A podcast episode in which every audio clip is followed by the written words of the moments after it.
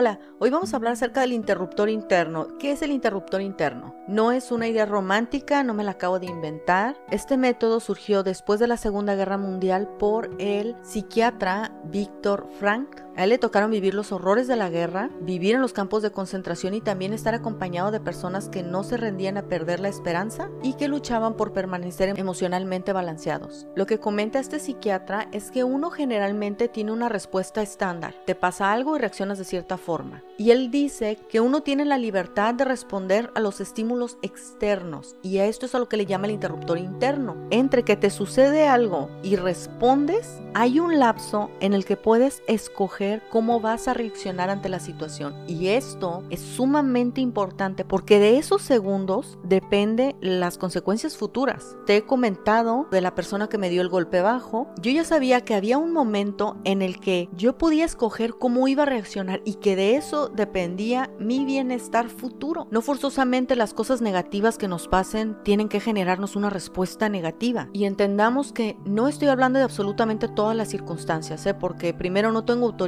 para hablar sobre todas las circunstancias porque no lo he vivido todo, gracias a Dios. Y también hay que entender que hay cosas que son mucho más difíciles de digerir que otras, pero en un nivel estándar tenemos la oportunidad de escoger cómo vamos a reaccionar. No forzosamente tiene que ser una respuesta automática. Puedes tomarte un momento para saber sobre qué perspectiva lo vas a abordar y tratar de encontrar la perspectiva correcta. Cuando alguien te hace algo, que te enojes, que guardes resentimiento, que te deprimas, esas son cosas que se quedan contigo, no se le quedan a la otra persona, no se le van a la otra persona, no los contaminas, no les puedes dar escarmiento a ellos. Todos esos sentimientos se quedan contigo y es como un ácido que corroe. Y la verdad, pues todavía sería como injusto que otras personas te dañan y todavía tú te estás corroyendo, ¿no? Por favor. Cuando intentamos algo, eso implica que vas a hacer esfuerzos que están fuera de tu zona de confort y también implica que de acuerdo a los esfuerzos que hagas, algunos de ellos van a salir exitosos y te vas a terminar sintiendo muy bien y otros no van a salir exitosos. Puede que te sientas fracasado,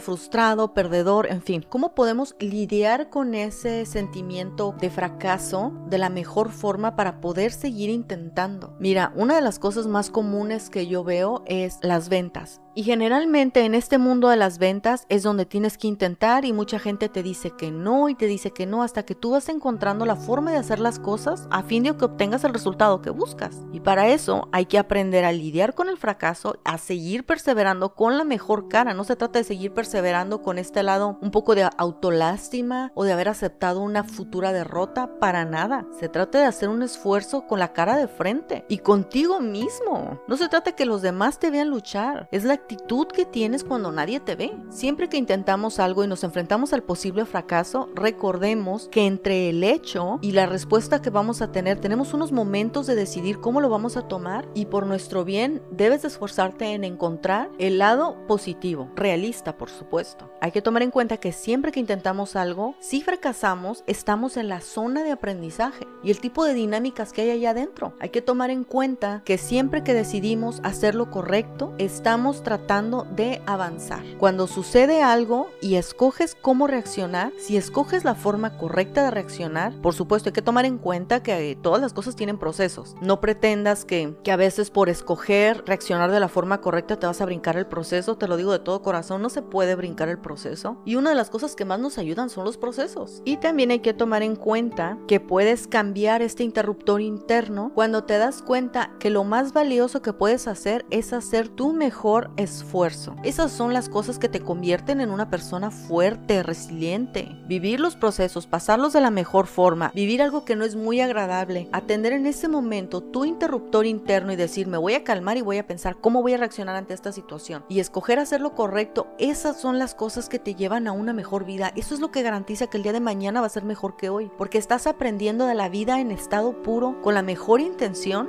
de llevar una vida mejor. No podemos decir que queremos llevar una vida mejor si alguien nos hiere o alguien nos agrede y nosotros decidimos contestar a la mala. No estás tratando de llevar una vida mejor de esa forma. La única base sobre la cual nos conviene establecer nuestra vida es sobre el realismo, ser realistas con nuestra situación y realismo no es pesimismo. La vida realista es mientras sigas haciendo las cosas que te pusieron en ese estado, no vas a salir adelante. Créeme, sé que suena duro y eso también va para mí, yo me lo digo. A mí tampoco me gusta escucharlo, pero no porque no me gusta escucharlo quiere decir que no sea verdad. No porque escoja no prestar atención a esa frase quiere decir que quedo exenta de esa verdad. No estoy exenta. Y gracias a Dios porque tenemos la oportunidad de elegir cómo reaccionamos. Recuerda que esto que estoy diciendo se aplica para ciertas circunstancias. No tengo la autoridad para poner esas palabras en absolutamente todos los ejemplos. Todas las personas somos diferentes. He encontrado con que las personas que tienen buena memoria o casi memoria fotográfica les cuestan más trabajo reaccionar correctamente que las personas que se les olvidan las cosas rápido. Esos también son factores que hay que tomar en cuenta. Pero aún así tenemos la oportunidad de escoger. Tenemos la oportunidad de mover nuestro interruptor interno de la forma de reaccionar automática que hemos venido desarrollando a decir, no, no más. Voy a comenzar a decidir correctamente por mí, por lo que yo sé que es correcto, por lo que yo sé que garantiza que mañana va a ser mejor que hoy.